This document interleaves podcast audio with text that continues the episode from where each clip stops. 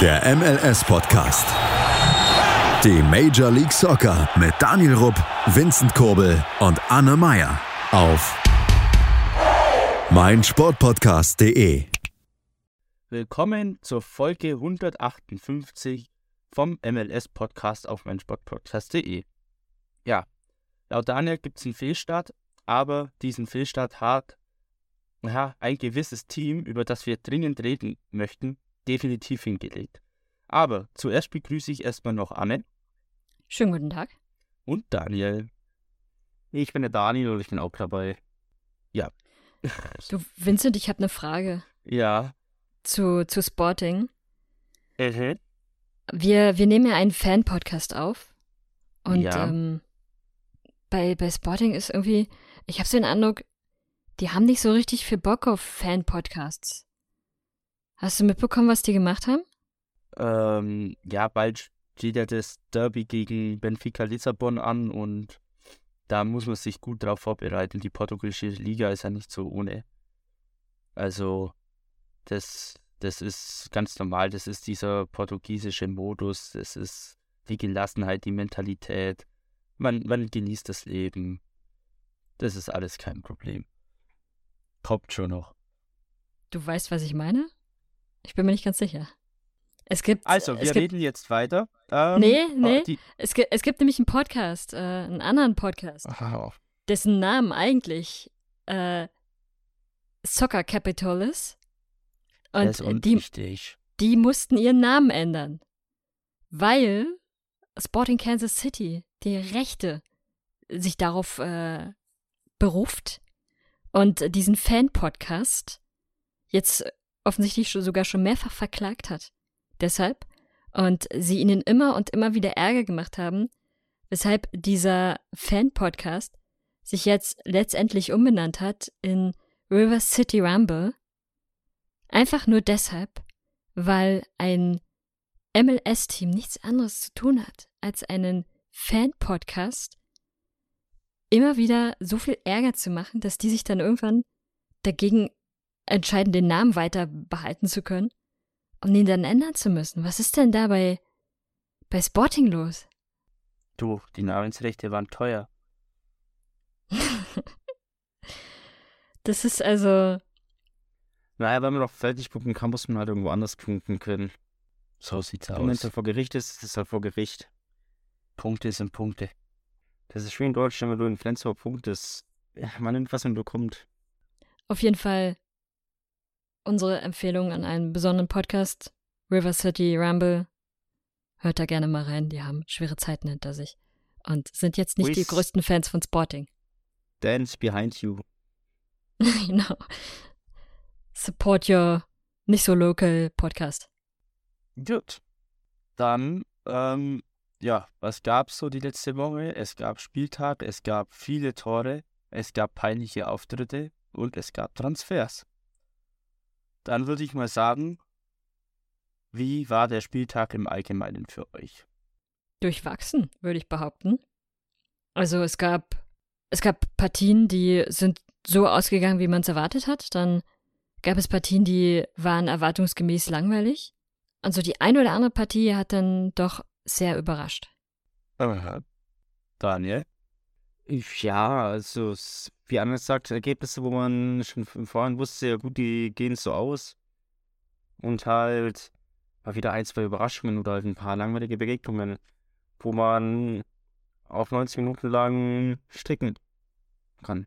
Gut, dann können wir die eine Begegnung gleich weglassen und fangen mit Atlanta Portland an. Das war, sagen wir mal, mit sechs Toren eine sehr torreiche Partie und ähm, ja, mit einer anderen Partie die torreichste an diesem Spieltag. Äh, was muss man über Atlanta sagen? Ähm, wie wir schon vor der Saison gesagt haben, das Team hat einfach keinen Kader, aber sie haben einen Spieler und das reicht. Und ja, wie man jetzt feststellt, das reicht anscheinend auch, denn dieser Spieler ist Diabo Almada, der Weltmeister, der Hochgelobte. Und gut, er hat noch einen Padawan namens Caleb Billy bei sich, der dann ein bisschen noch auch Tore und Vorlagen macht hier.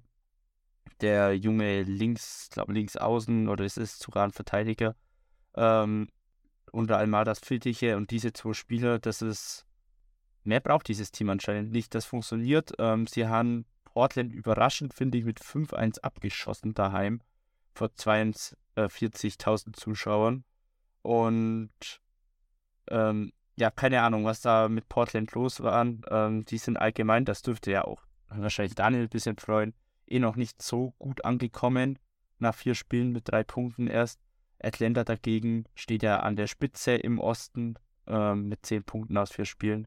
Also die ja, starten sehr gut und überraschend in die Saison. Habt ihr was von dieser Partie gesehen? Äh, um nochmal auf Thiago Almada sprechen zu kommen. Jo. Hat eine super Partie gemacht. Der ist aktuell mega gut in Form. Muss man einfach neidlos anerkennen. Ja. Und letzten Endes hat es halt auch für den Fantasy-Minuten nicht gereicht, Vincent. Also, der alleine hat, glaube ich, durch, dadurch, dass ich ihm die Binde gegeben habe, deine 15 Flaschen hops genommen.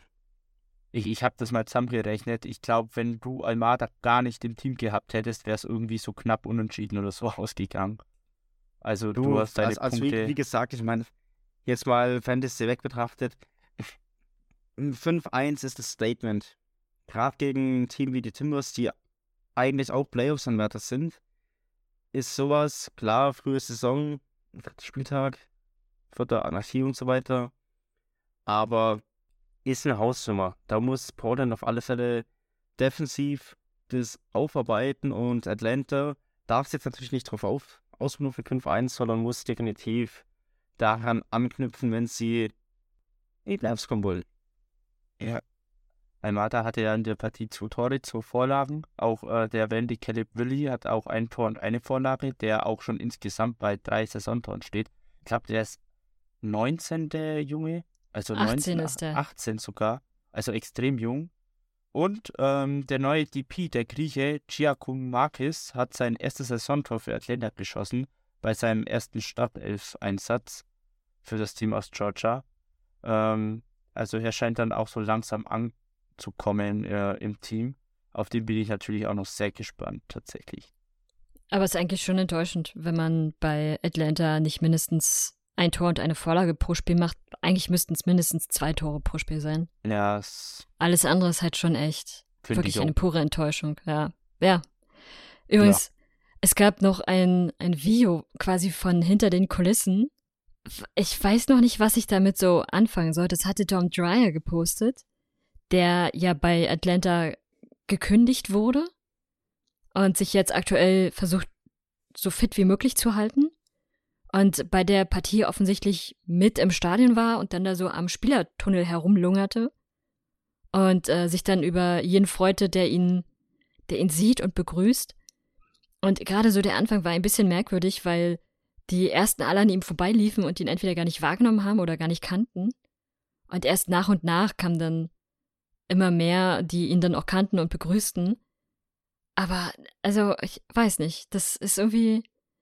Er postet manchmal wirklich sehr, sehr merkwürdige Videos und das war so eines, da habe ich mich gefragt, warum hast du das jetzt gepostet, weil man da einfach irgendwie zwei oder drei Minuten lang sieht, wie er hin und wieder mit Leuten einklatscht und mehr dann aber auch nicht. Aber so, weiß ich nicht, vielleicht wäre es schön, wenn er mal wieder ein neuen, neues Team findet, damit er nicht mehr bei dem alten herumlungern muss. Naja, wenn man so wenig Spiele im Kader hat, brauchen wir immer was so auf der Hinterhand, den man schnell reinwerfen kann. Übrigens, bei der Partie war ein gewisser Ted Angle wieder Schiedsrichter. Ähm, es gab fünf gelbe Karten, vier für Portland und drei davon äh, passierten innerhalb von sieben Minuten gegen Portland. Also das waren die verrückten sieben Minuten von Ted Angle, die es gefühlt in jeder Partie Danach hat er dann die Karte versehentlich verlegt. Das hatte eine ganze Weile gedauert, bis er sie wiedergefunden ja, hat. Und dann hat er sie ja auch in nicht der, mehr der Jüngste. Ja, ja, und in der 81. hat er sie dann kurz wiedergefunden und hat er sie wieder verlegt und dann deswegen gab es keine mehr. Der arme Kerl. Der Arme. Ja, gut. Ich glaube, er wird schon noch oft seine gelbe Karte finden und austeilen können. Ja. Und was ich natürlich auch sehr überraschend fand, war die Bank von Portland. Ähm, denn dort saßen nur sechs Spieler auf der Bank. Äh, bei Atlanta waren es, äh, lass mich kurz zählen, zwei, vier, sechs, acht, neun Spieler. Also ein bisschen mehr. Ähm, keine Ahnung, wieso Portland so wenig hat. Ich kenne mich jetzt mit dem Kader nicht so aus. Ähm, vielleicht sind da auch sehr viele verletzt. Aber sonst habe ich ja jetzt eigentlich keinen Plan. Ähm, naja, gut, bei den aktuellen Flugpreisen überlegt man sich das. Da kalkuliert man vorher gleich durch, wen man braucht. Ja, ja, stimmt. Und dann nimmt man vorsichtshalber noch einen Spieler mit, bei dem man sich noch nicht so ganz sicher ist, aber um, um sicher zu gehen, ist ja ganz klassisch, nimmst du natürlich noch den, den zweiten Torhüter mit. Weißt du zwar, wahrscheinlich brauchst du ihn nicht, aber vorsichtshalber. Ja. Und ansonsten hat er auch nur, alle anderen Ersatzspieler durften ja dann mal spielen. Von daher Absolut. hat man da einfach nur gut kalkuliert. Ja, das stimmt auch. Es sind ja auch alle reingekommen, bis auf David Bingham. Also von dem her, und der ist ja Ersatzkeeper. Also. Deswegen. Ja. War's, war lohnenswert. Da war dann am Schluss keiner enttäuscht. Das hebt die Moral. Aber viel gebracht hat es nicht. Ähm, und was ich euch noch ans Herz legen kann, ist der Freistoß von Thiago Almada. Der hat einen direkten Freistoß verwandelt. Wunderschöner Schuss. Richtig schön unter die Latte gesetzt. Ähm, traumhaft. Sieht ihn euch an. Äh, in den Highlights oder auch die MLS hat es auf Insta auch so gepostet. Zucker. Dann ähm, hätte ich gesagt, kommen wir zum vorhin zweiten angesprochenen Spiel mit sechs Toren. Und ähm, das hat es tatsächlich keine Sieger. Das heißt, es ging 3 zu 3 aus und ähm, ja, äh, es waren zwei Teams beteiligt, die für sagen wir so, das eine ist dafür bekannt, viele Tore zu schießen und zu bekommen aus letzter Saison. Das andere ist bekannt, nur viele Tore zu bekommen normalerweise. Ähm, sie haben es tatsächlich auch geschafft, mal drei zu schießen, aber ja, wir, wir kommen gleich darauf zurück. Ähm, die Partie hieß Chicago gegen Cincinnati. 3 zu 3 im Soldier Field vor lapprigen 7800 Zuschauern. Eine enttäuschte Kulisse wenn man bedenkt, dass, glaube ich, vor Corona 30.000 Tickets mal verkauft wurden für Soldier Field. Ja, ähm, Chicago doing Chicago things, auch bei den Fans. Und auf dem Platz ging es eigentlich gleich weiter. Ähm, man ging früh in der 8. Minute mit 1 zu 0 in Rückstand. Ähm, Junior Moreno traf, der auch einen Doppelpack übrigens erzielte für Cincy. Ähm, dann sah es erstmal gut aus, auch vor allem aus deutscher Sicht. Kasper Brübsialko mit dem 1 zu 1 in der 32. Und dann gab es einen Elfmeter, da Chris Müller gefault wurde im 16er. Und den verwandelte Captain Rafael Chichos, der ja vor zwei, äh, vor, nee, vor eineinhalb Jahren, glaube ich, von Köln kam äh, und machte das 2 zu 1 äh, in der 45. Und dann kurz nach der Halbzeit in der 46. machte äh, Chris Müller sogar noch das 3 zu 1. Ähm, schien alles super, alles happy. Aber Anne, was passierte dann? Dann ist endlich wieder das passiert, was worauf wir jede Saison hinfiebern und wo es quasi schon es, es gibt quasi eine Gruppe, die sich nur mit diesem Thema befasst, weil es quasi ein, ein eigener Club geworden ist, nämlich der, der Club an Teams, die eine Zwei-Tore-Führung aus der Hand gegeben haben. Und Chicago ist Stammgast in, in diesem Club. Und in der Regel sind sie auch immer sehr früh mit dabei, weil natürlich, wenn du erst zum Ende der Saison in diesen Club kommst, dann ist ja langweilig. Lieber von Anfang an mit dabei sein. Man muss und sich auch, auch in diese, lassen und so. Genau, man muss ja auch irgendwie, irgendwie irgendjemand muss ja auch quasi die zeigen Führung in dem ja, Club übernehmen, auch entscheiden, wie die Tischdeko dieses Jahr aussieht. All solche Sachen müssen ja organisiert werden und das macht halt immer Chicago. Und haben sich natürlich auch gedacht, oh, es wird langsam wieder Zeit, es ist der vierte Spieltag. Bis dato war noch keiner da. Wir müssen jetzt langsam. Und ja, dann haben sie sich halt überlegt, dass sie, dass sie noch zulassen, dass da noch ein paar Tore fallen, nur halt nicht bei ihnen, sondern gegen sie. Und die beiden Tore sind innerhalb von drei Minuten gefallen, in der 84. und in der 87. Minute. Und dann stand es am Ende 3-3. Chapeau Chicago, schafft auch nicht jeder. Das ist eine Tradition, die sie bewahren, was ja. ich gut finde, weil auch Traditionen müssen gelebt und erhalten werden. Klar. Das ist absolut. Und ich finde es absolut legitim, dass man da auch Jahr für Jahr einfach dran bleibt. Also ich finde so, man hat wenig konstant im Verein, aber das ist eine. So wie die fünf gelbe Karten, die sie kassiert haben. Was auch, ja. Das ist übrigens auch eine höhere Konstante als ihr Logo. was sie häufiger überlegt, ändern ob als ich, das. Ob ich sag. Ich hab's überlegt, ob ich sag. Was man aber dazu auch sagen muss, sie haben sich einfach auch zu sehr dann zurückfallen lassen, wollten da wahrscheinlich die, die Führung easy mit nach Hause nehmen.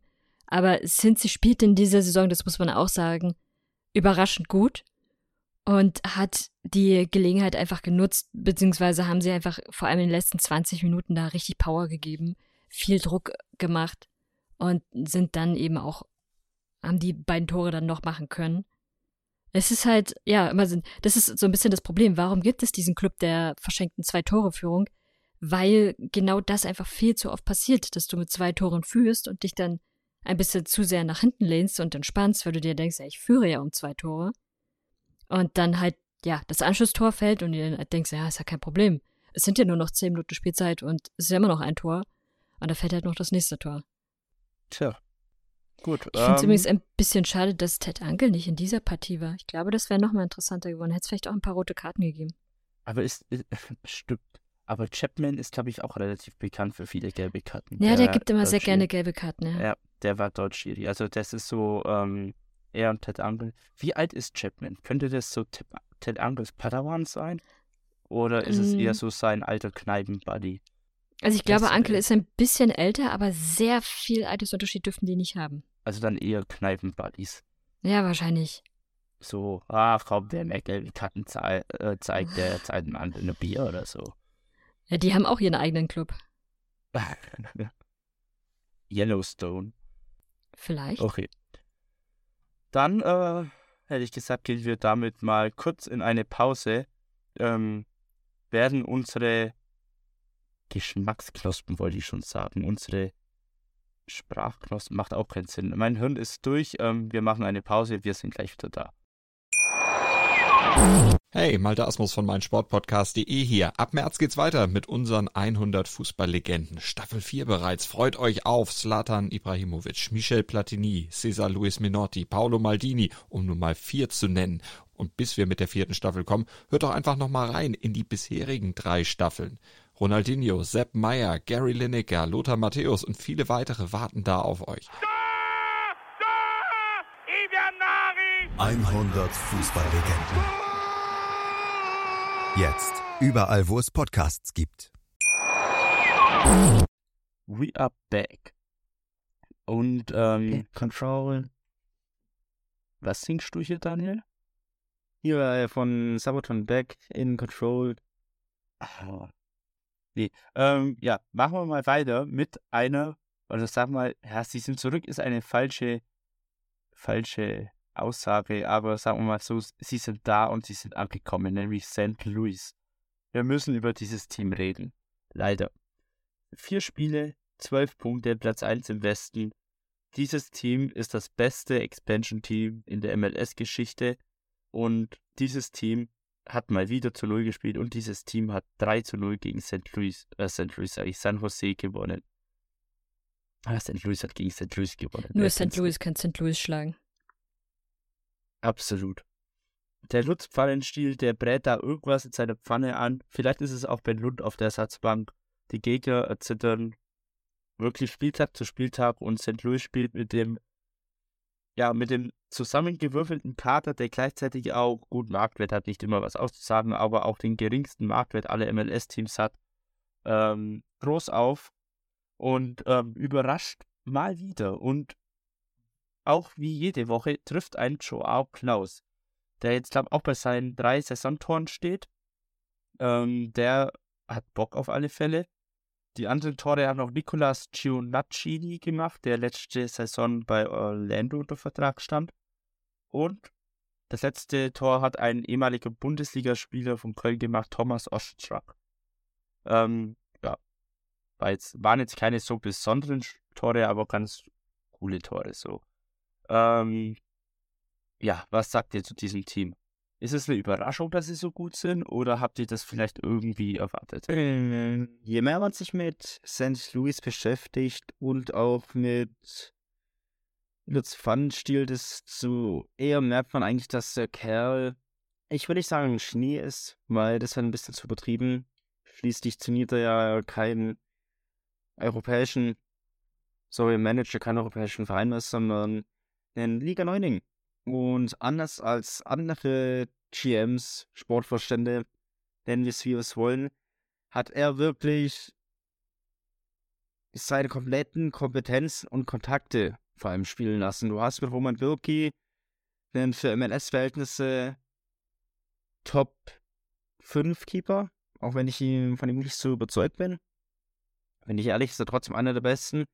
Dann hast du andere Spieler, auch Europäer, auch mal Deutsche, die halt einfach eine deutsche Jugend durchlaufen haben. Und das ist nun mal was anderes, wenn du technisch versiert bist, dann hast du einfach einen Vorteil in der Liga.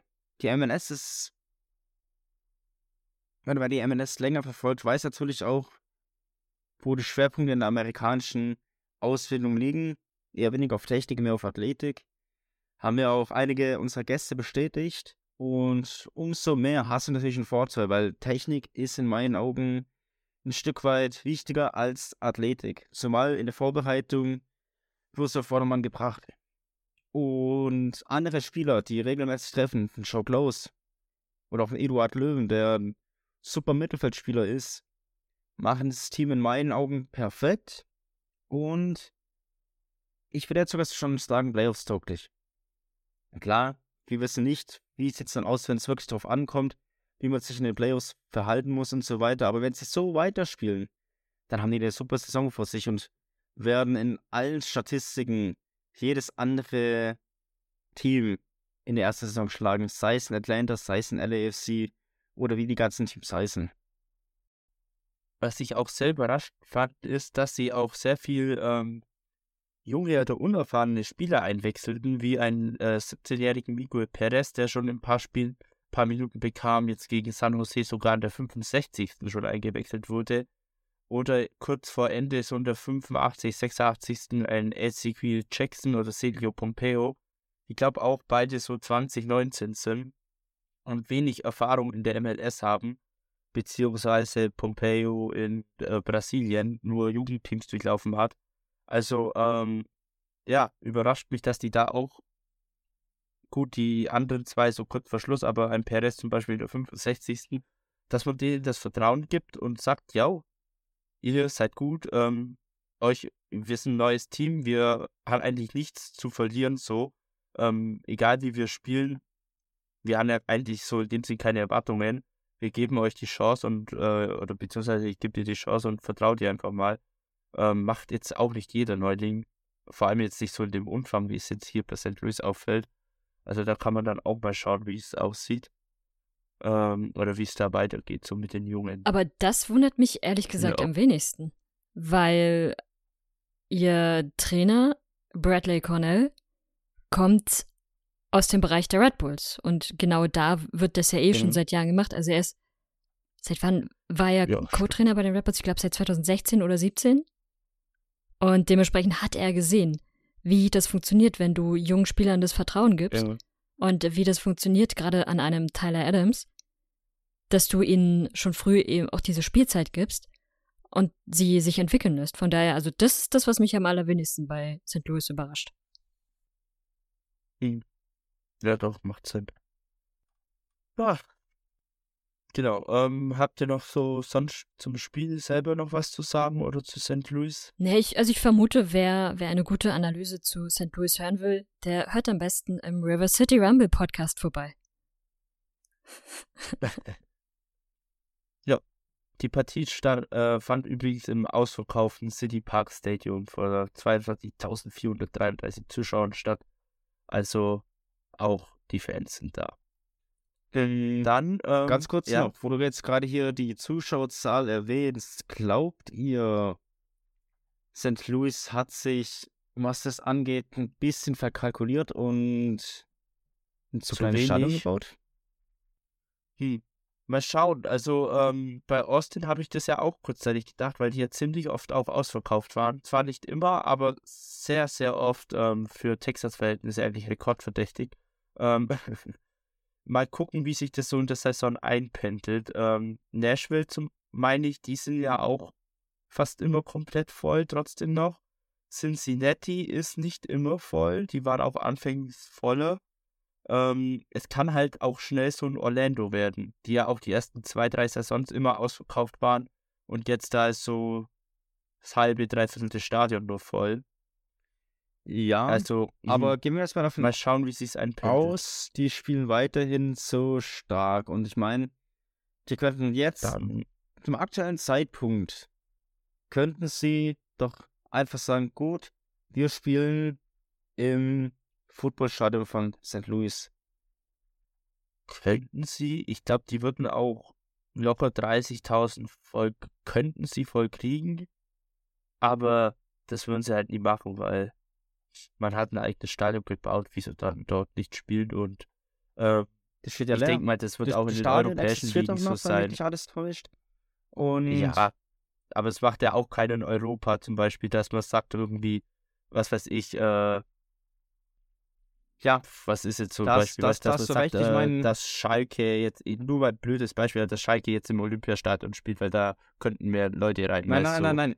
Das, das verwechselst du. Wenn, dann müssen wir uns sagen mit Union und Olympiastadion. Aber Oder- klar, du darfst, du darfst so. nicht vergessen, ich finde, wenn es halt passt und du die Anfrage hast, dass du 60.000 in Stadion bekommst, dann mach das doch. Also, klar, du hast ein Stadion gebaut, aber dann nutzt es Das keine. macht meiner Meinung nach nur Sinn, wenn man dann das Fußballstadion in dem Zeitraum vergrößert. Ja, wenn du es vergrößern kannst, auf, ich sage jetzt mal 30, 40.000, dann sowieso, da kannst du Umbauarbeiten machen, ganz entspannt. Aber Aber sonst ich finde, macht es für mich ich ehrlich finde gesagt halt, es wenig ist halt Sinn. einfach, ja, es Stadion steht ja leer. Ich habe ja im Vorfeld schon nachgeschaut und also soweit ich weiß, steht es leer, weil das Baseballteam hat ein eigenes Stadion und seitdem die Rams weg sind aus St. Louis, ist es ja nicht mehr in Benutzung. Da verstehe ich eh nicht, warum nicht von Anfang sagst, gut, wir spielen da. Wäre ja auch möglich gewesen. Wäre möglich gewesen, aber so, so die Stimmung und der Lärm in den Footballstadien sind doch immer anders und auch die Rasenbegebenheiten, Feldgröße und so, ist halt nicht alles so auf Soccer ausgelegt. Und da ist so ein eigenes Fußballstadion einfach besser. Auch wenn da mehr Fans reinpassen, Stimme ich aber dazu, definitiv. ich glaube, man ist in dem Stadion erstmal gut aufgehoben und das hat man ja bei vielen anderen Teams anfangs auch gesagt. Einfach mal schauen, wie sich entwickelt. Ähm, ich kann mir gut vorstellen, dass die Fanbase einfach ähnlich wie eben bei Nashville, vielleicht auch Cincinnati oder äh, äh, Austin da bleibt. Da bin ich mir auch ziemlich sicher, weil es schon eine fußballverrückte Region auch ist. Ähm, aber jetzt, vielleicht baut man das Stadion auch aus, das kann ich mir auch gut vorstellen, aber dass man ins Footballstadium geht. Ich fand es nur mal ein ge interessantes Gedankenexperiment, Ja. um eure Gedanken darüber mal zu hören. Gut, dann ähm, habe ich noch ähm, ein Spiel, äh, was ich ganz interessant fand, ähm, habe ich vorhin mal kurz noch reingeklickt, nämlich New York City CDC United. Ähm, gut, einfach weil da vielleicht auch fünf Tore gefallen sind. Ähm, der New York City SC gewann mit 3 zu 2 gegen DC. Ähm, laut Statistik war es ein umkämpftes Spiel. DC United musste auch zweimal verletzungsbedingt wechseln. Mohamed äh, Yese und Pedro Santos mussten verletzt raus in der zweiten Halbzeit. Ähm, die Tore äh, schossen Mano, hat das 1-0 gemacht, Rodriguez mit dem 2-0, was eine sehr schöne Vorlage von Pere äh, Gabriel Pereira meiner Meinung nach war. Ähm, kann sich sehen lassen. Ähm, könnt ihr gerne mal reinschauen. Und dann hat äh, Christian Bentecke, der überteuerte, ich glaube, er ist auch DP bei DC United, das 2 zu 1 gemacht mit Vorlage von Cliff, vom anderen DP. Äh, dann erhöhte New York City FC noch auf 3-1 in der 88. und in der 90. kam dann nochmal der kurze Anschluss von Birnbaum wieder mit Vorlage von Klich zum 3 zu 2. Ähm, Klich allgemein sehr gute Partie gemacht mit zwei Vorlagen. Er war auch der Mittelfeldmotor. Er macht eigentlich bis jetzt für DC-Verhältnisse einen guten DP-Eindruck. Ähm, DC hat den guten DP. Und ähm, mal schauen, ob er so weitermacht. Aber was so von ihm ausgeht, sieht gut aus. Das restliche Team ist jetzt noch nicht so auf Höchstleistung. Ich glaube, DC ist jetzt auch äh, nicht so gut in die Saison gestartet. Auch erst ein Sieg, meine ich. Ähm, ja, gut. Mal gucken, was da Wayne Rooney noch aus dem Team zaubert. Ist jetzt aber jetzt auch keine große Wundertüte. Habt ihr was von dem Spiel gesehen? Ich habe was zu DC. Okay, ich dann. verstehe DC United nicht gut. Habe ich noch nie verstanden, aber man muss sich all, nur einmal die Torwartposition bei ihnen ansehen. Äh, Und da verstehe ich ihre Art und Weise der, der Vergabe als solches nicht. Sie haben Alexander Bono auf, als Torhüter sich geholt und sie haben Tyler Miller. Gut, dann haben sie noch einen Mexikaner, der erstmal unrelevant ist. Aber die beiden, das sind zwei durchaus erfahrene Torhüter. Ich würde aber sagen, dass Bono der bessere Torhüter als Miller ist. Ich weiß ja nicht, ist Bono verletzt oder so, weil in den letzten vier Spielen hat immer Miller gespielt. Das Problem ist halt, dass Bono bei Toronto in den letzten zwei Jahren schon extrem unsicher ist und nicht mal dort Stammkeeper war und von einem Quentin Westenberg verdrängt wurde. Also, der war halt schon bei Toronto kacke und da habe ich auch viel gelesen, dass die echt nicht zufrieden mit Bono waren. Aber, also ich schätze Miller sogar noch als schlechter ein. Was natürlich krass wäre, wenn man einen Torhüter hätte, der sehr viel Erfahrung hat, der gut ist, dessen Vertrag man nicht verlängert hat, der jetzt bei Memphis unterschrieben hat. Also, ich weiß nicht. Man hat Bill Hamid gehen lassen. Bill Hamid ist jetzt vorläufig erstmal zu Memphis in die USA gewechselt. Als äh, kleiner Überraschungswechsel. Und ich verstehe das aber trotzdem nicht, warum man überhaupt erst zulassen hat, dass er nicht mehr im Club ist, weil, also äh, hätte ich die Auswahl zwischen diesen drei Torhütern, würde ich Billa mitnehmen. Und der ist ja auch noch aus, also das ist eine DC-Legende. Und stattdessen holst du dir zwei, in. Anführungsstrichen, Fremdlinge dazu, was ja an sich kein Problem wäre. Aber die beiden irgendwie nicht so richtig überzeugen. Also in jeder Hinsicht finde ich diese, die, diesen Wechsel ganz, also nicht den Wechsel von Belhamid, sondern die, diese Torwartwechselei bei DC United ganz merkwürdig und ich kann nicht nachvollziehen, was da die Strategie hinter war. Aber Wayne Rooney hat irgendwie in den letzten anderthalb Jahren ganz komische Strategien ja eh nur gefahren. Ich finde halt, dass beide, die sind auf einem sehr ähnlichen Niveau, aber halt jetzt nicht so ein gutes Niveau. Das sind richtig starke Ersatzkeeper, meiner Meinung nach. So, wenn du so einen wie die auf der Satzbank hast, top. Ähm, aber als Stammkeeper sehe ich die halt auch beide nicht, würde ich ehrlich sagen. Ähm, deswegen, ja, keine Ahnung. Ich hätte mich auch für Hamid entschieden. Ähm, komische Wahl. So wie ich die Wahl von New York City FC auch ein bisschen komisch finde, aber die ja mit Barassa spielen anstatt mit Freeze, was ich auch nicht so ganz verstehe. Aber gut. Es sind ja auch äh, drei beziehungsweise zwei Toren äh, gefallen, also waren beide Verteidigungen Torhüter jetzt nicht so prickelnd. Dann ähm, habt ihr sonst noch eine Partie oder eine Szene, über die wir reden sollten? Ich würde gern mal über die Montreal-Philly-Partie sprechen. Even. Und da müssen wir mal über die, die Torhüter-Situation bei Philly sprechen. Ja, die haben ja ein sehr dickes Problem durch. Oder einen sehr schmerzhaften, ähm, das war's, äh, Verletzung, Ja. oder? Ja. Weißt, weißt du, was krass Blake gewesen wäre? fällt aus. wenn man bei Philly so Okay. schlau gewesen wäre, sich Bill Hamid zu holen. Aber nee, man hat im Tor Joe Bandick stehen. Und das ist ja, also, Ja, das ist das- Das, das ist so, es ist so die, der Nachfolger von Ja. Brian Rowe. so vom, von der Qualität her. Es ist so. äh, Vor allem, man hat halt auch noch einen Matt Freeze abgegeben. Der wäre so gut als Ersatzkeeper. Der hat ja schon ein paar Mal Blake richtig gut ersetzt. Deswegen wundert es mich, dass der bei New York City FC auch nur auf der Bank sitzt. Aber das wäre jetzt die Zeit für Matt Freeze gewesen. Nein, es spielt ein Bendig.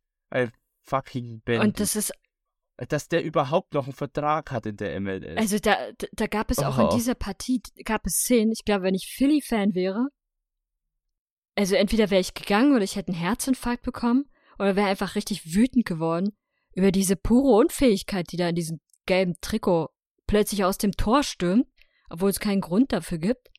und dann versucht im 1-1 gegen, gegen den Angreifer vorzugehen, das natürlich verliert, weil man nichts kann. Und dann in letzter Sekunde von seiner Abwehr dann nochmal gerettet wird. Und ich glaube, so eine Szene gab es zweimal oder so in dieser Partie.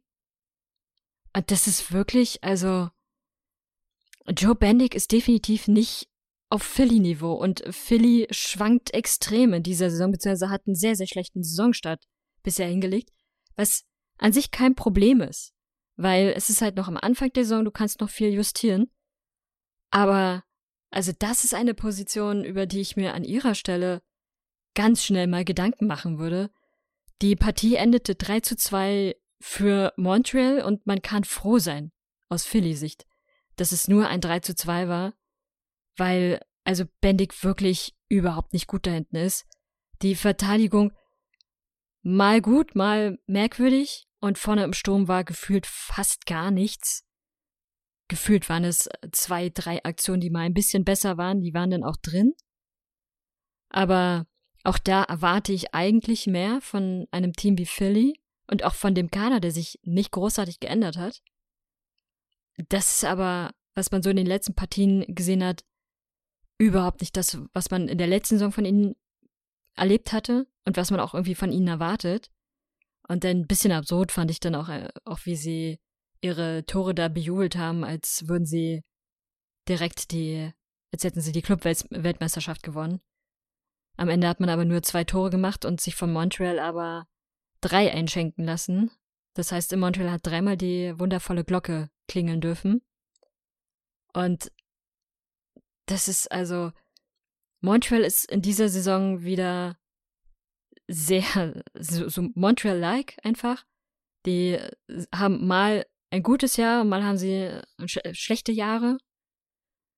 Das könnte so ein Jahr werden, wo es eher schlecht läuft. Also bis dato waren sie doch überhaupt nicht aufgefallen positiv. Und jetzt in dieser Partie, sie waren jetzt auch nicht das allerstärkste Team, aber sie haben Tore gemacht. Gut, was vielleicht auch an äh, dem letzten Mann bei Philly liegt. Und ansonsten weiß ich nicht. Das war eine enttäuschende Partie, muss ich im Endeffekt sagen. Klar, viele Tore, weil 3-2, aber nicht die Qualität, die ich mir da versprochen hätte.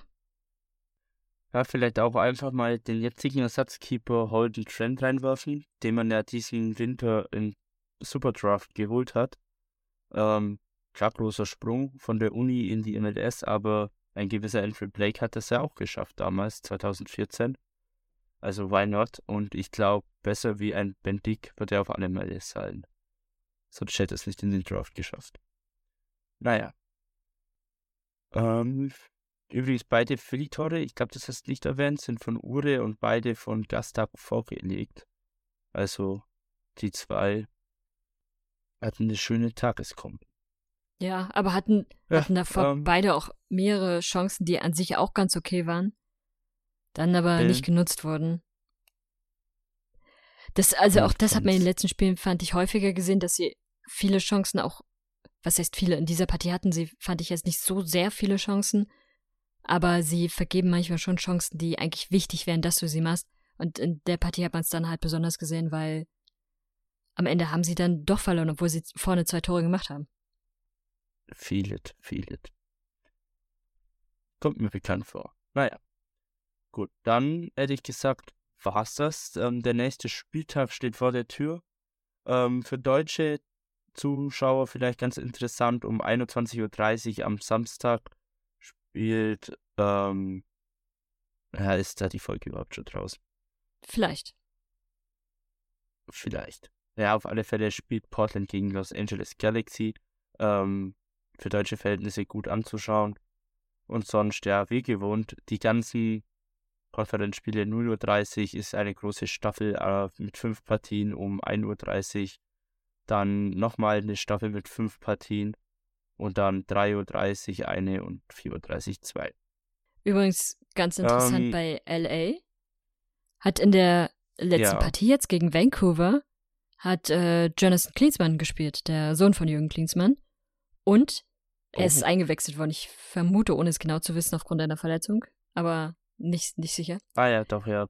Bond-Verletzung. Und auch gespielt hat äh, Sebastian Bärhalter, der Sohn von Greg Bärhalter, über den wir in der letzten Episode gesprochen hatten. Okay. Das war also ein kleines Duell der, der Legenden quasi, der Legendensöhne, so rum gesagt. Und vielleicht spielt Klinsmann ja, ich weiß nicht, wie, wie sehr die Verletzung ist, vielleicht spielt er jetzt in der nächsten Partie wieder gegen die Timbers. Ja, mal schauen, vielleicht sehen wir den noch ein paar Mal. Ähm, ja, dann gab es noch eine Handvoll interessante Transfers und dann hätte ich mal gemeint, hätten wir es mit den Themen oder ähm, gibt es noch was? Die Power Rankings sind wie jedes Jahr kompletter Müll. Ja. Völlig unverständlich wie jedes Jahr. Also ich glaube, die werden einfach ausgewürfelt. Auf Platz 1 der Power ja. Rankings ist der LAFC. Auf Platz 2 ist Cincinnati. Und auf Platz 3 ist St. Louis. So, das aktuell mit Abstand beste Team in dieser Liga ist auf Platz 3. Auf Platz 4 ist Atlanta. Also. Die auch nicht dann auf 2 Ja, genau. Also soll. ganz klar St. Louis auf 1, Atlanta auf 2. Kansas auf 3. Vielleicht nicht ganz. Die Red Bulls auf 4. Vielleicht auch nicht ganz. Seattle ist aktuell auf 5, aber sie sind gefallen. Sie haben offensichtlich okay. beim beim Würfeln. Was heißt jetzt hier befällt? nee, sie haben offensichtlich wurden sie nicht gut ausgewürfelt. Ah, ja. Ja. Naja, jetzt die Power gut, Rankings ähm, sind ja Power Rankings, Bo, Power Rangers. Gut. So kann man sich das merken. Perfekt. Ja, einen interessanten Transfer gab auch noch für Minnesota. Die hat ja den äh, 20-jährigen Südkoreaner Sang Bin Yong von den Wolverhampton Wanderers geholt. Ähm, äh, Finde ich ein sehr interessanter Spieler. Ähm, hat in England nicht funktioniert, ist auch allerdings von Südkorea direkt nach England gewechselt. Und der war, glaube damals 18 oder so. Ist schon ein Riesenschritt, dass es dort nicht funktioniert. Verständlich. Ähm, ich finde, für so einen 20-jährigen ähm, talentierten Südkoreaner ist die MLS ein durchaus guter Anlaufpunkt. Ähm, ich bin gespannt, was er leisten wird. Minnesota, denke ich, ist auch ein guter Verein, wo er was reißen könnte. Ähm, die Galaxy hat sich einen 19-jährigen Young DP geholt aus Argentinien. Linker Verteidiger für 4,65 Millionen Euro. Ähm, ja, mal gucken, ähm, was der so auf die Reihe bringt. Juan Aude heißt der Kerl. Dann ähm, hat Montreal nun nach letztjähriger Leihe Gabriele Corbo fest vom Partnerverein Bologna verpflichtet. Ähm, Bill Hamid haben wir vorhin schon angesprochen, wechselt in die USL Championship zu Memphis 901. 901. Ähm, wo übrigens eine andere Torwartlegende ähm, Owner ist. Ja. Nämlich ein Howard. Tim Howard, genau. Ähm, Vorname vergessen. Tim. Tim Howard. wer genau. übrigens mehr zu diesem Wechsel wissen will, weil da gibt es noch interessante Hintergründe, dem würde ich empfehlen, die aktuelle Folge von Sideline der USL Podcast zu hören, weil da haben wir uns genauer mit diesem Wechsel befasst und ein bisschen erklärt, wie das zustande gekommen ist, was Tim Howard damit zu tun hatte und was dieser ganze Wechsel für ein Risiko oder vielleicht auch nicht Risiko für Bill Hamid ist. Dann äh, gab es noch Jan Gregus, der von San Jose zu Nashville gewechselt ist. Durchaus interessanter Transfer. Mittlerweile ist aber der Slowene auch schon 32, also ja, das Alter bleibt auch nicht bei ihm stehen. Und ich fliege da drüber. Ich glaube, das müsste so das eigentlich das Wichtigste gewesen sein. Ähm, ich meine, ich habe jetzt auch nichts vergessen. Dann, ähm, ehrlich gesagt, wenn ihr keine Themen mehr habt, schließen wir die Folge ab. Ja. Ja, ja, kommt kein Widerstand. Dann ähm, vielen Dank fürs Zuhören, dass ihr dabei wart. Gebt uns gerne Feedback oder wenn ihr Fragen habt, fragt uns auf unseren Social Media Kanälen. MLS Supporters Germany auf Twitter und Instagram, ähm, US Soccer News auf Facebook und Box to Box auf Twitter. Ähm, kommt gerne in unseren Discord-Channel. Er wird äh, neu bearbeitet. Der größte Teil ist schon getan. Ähm, es werden noch einige neue Features und Sachen hinzugefügt. Ähm, kommt dort auch gern vorbei. Sonst ähm, bewertet unseren Podcast äh, gern positiv auf den gängigen Podcast-Streaming-Plattformen. Ähm, die jetzt alle aufzuzählen, ist, glaube ich, eine extra Folge. ähm, und sonst hören wir uns dann nächste Woche wieder mit einem hoffentlich spannenden Spieltag. Ich wünsche euch viel Glück mit euren Teams und ähm, was auch immer ihr mit der MLS zockt. Dann hören wir uns nächste Woche wieder. Und da werden wir dann den Hass zwischen Daniel und Vincent wieder hören, weil Sporting spielt zu Hause gegen die Sounders. Und ich hoffe, das bessere Team gewinnt. Nur Spiel. Bye bye. Aus die Maus. Wie baut man eine harmonische Beziehung zu seinem Hund auf? Puh, gar nicht so leicht. Und deshalb frage ich nach, wie es anderen Hundeeltern gelingt, beziehungsweise wie die daran arbeiten. Bei Iswas Dog reden wir dann drüber. Alle 14 Tage neu mit mir, Malte Asmus und unserer Expertin für eine harmonische Mensch-Hund-Beziehung, Melanie Lippisch. Iswas Dog mit Malte Asmus. Überall, wo es Podcasts gibt.